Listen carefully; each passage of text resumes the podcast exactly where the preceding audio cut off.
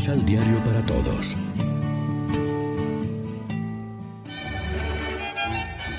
Proclamación del Santo Evangelio de nuestro Señor Jesucristo, según San Marcos.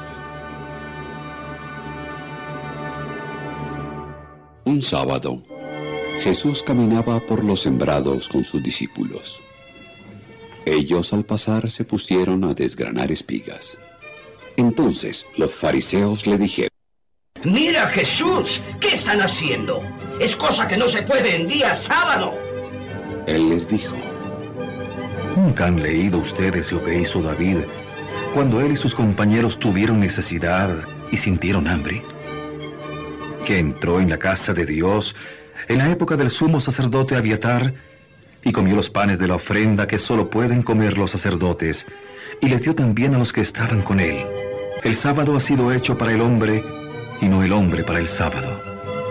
Por esto el Hijo del Hombre, que es Señor, también es dueño del sábado.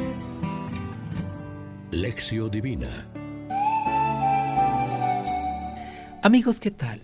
Hoy es martes 19 de enero y a esta hora, como siempre, nos alimentamos con el pan de la palabra que nos ofrece la liturgia.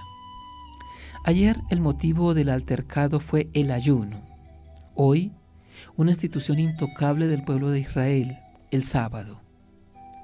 El recoger espigas era una de las 39 formas de violar el sábado, según las interpretaciones exageradas que algunas escuelas de los fariseos hacían de la ley. Es lógico criticar que en sábado se tomen unas espigas y se coman. Jesús aplica un principio fundamental para todas las leyes. El sábado se hizo para el hombre y no el hombre para el sábado. Trae como argumento la escena en que David come y da de comer a sus soldados hambrientos los panes presentados, de alguna manera sagrados. Una cosa es obedecer a la ley de Dios y otra caer en una casuística tan caprichosa que incluso pasa por encima del bien del hombre. El hombre está siempre en el centro de la doctrina de Jesús. La ley del sábado había sido dada precisamente a favor de la libertad y de la alegría del hombre. Además Jesús lanza valientemente una de aquellas afirmaciones suyas que tan nerviosos ponían a sus enemigos. El Hijo del Hombre es Señor también del sábado. No es que Jesús haya venido a abolir la ley, pero sí a darle pleno sentido. Si todo hombre es superior al sábado, mucho más el Hijo del Hombre, el Mesías. También nosotros podemos caer en unas interpretaciones tan meticulosas de la ley que lleguemos a olvidar el amor. La letra puede matar al espíritu. La ley es buena y necesaria. La ley es en realidad el camino para llevar a la práctica el amor. Pero por eso mismo no debe ser absolutizada. El sábado, para nosotros sería el domingo, está pensado para el bien del hombre. Es un día en que nos encontramos con Dios, con la comunidad, con la naturaleza y con nosotros mismos.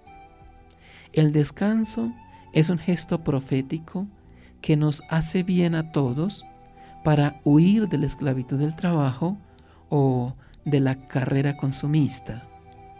El día del Señor también es día del hombre, con la Eucaristía como momento privilegiado. Reflexionemos. Cuando las dificultades acechan nuestra vida, ¿somos capaces de mantenernos firmes en la esperanza que nos trae Jesús? Oremos juntos. Señor, deseo experimentar la libertad de los hijos de Dios. Ilumíname para que nada me ate o me impida acercarme a ti. Amén. María, Reina de los Apóstoles, ruega por nosotros.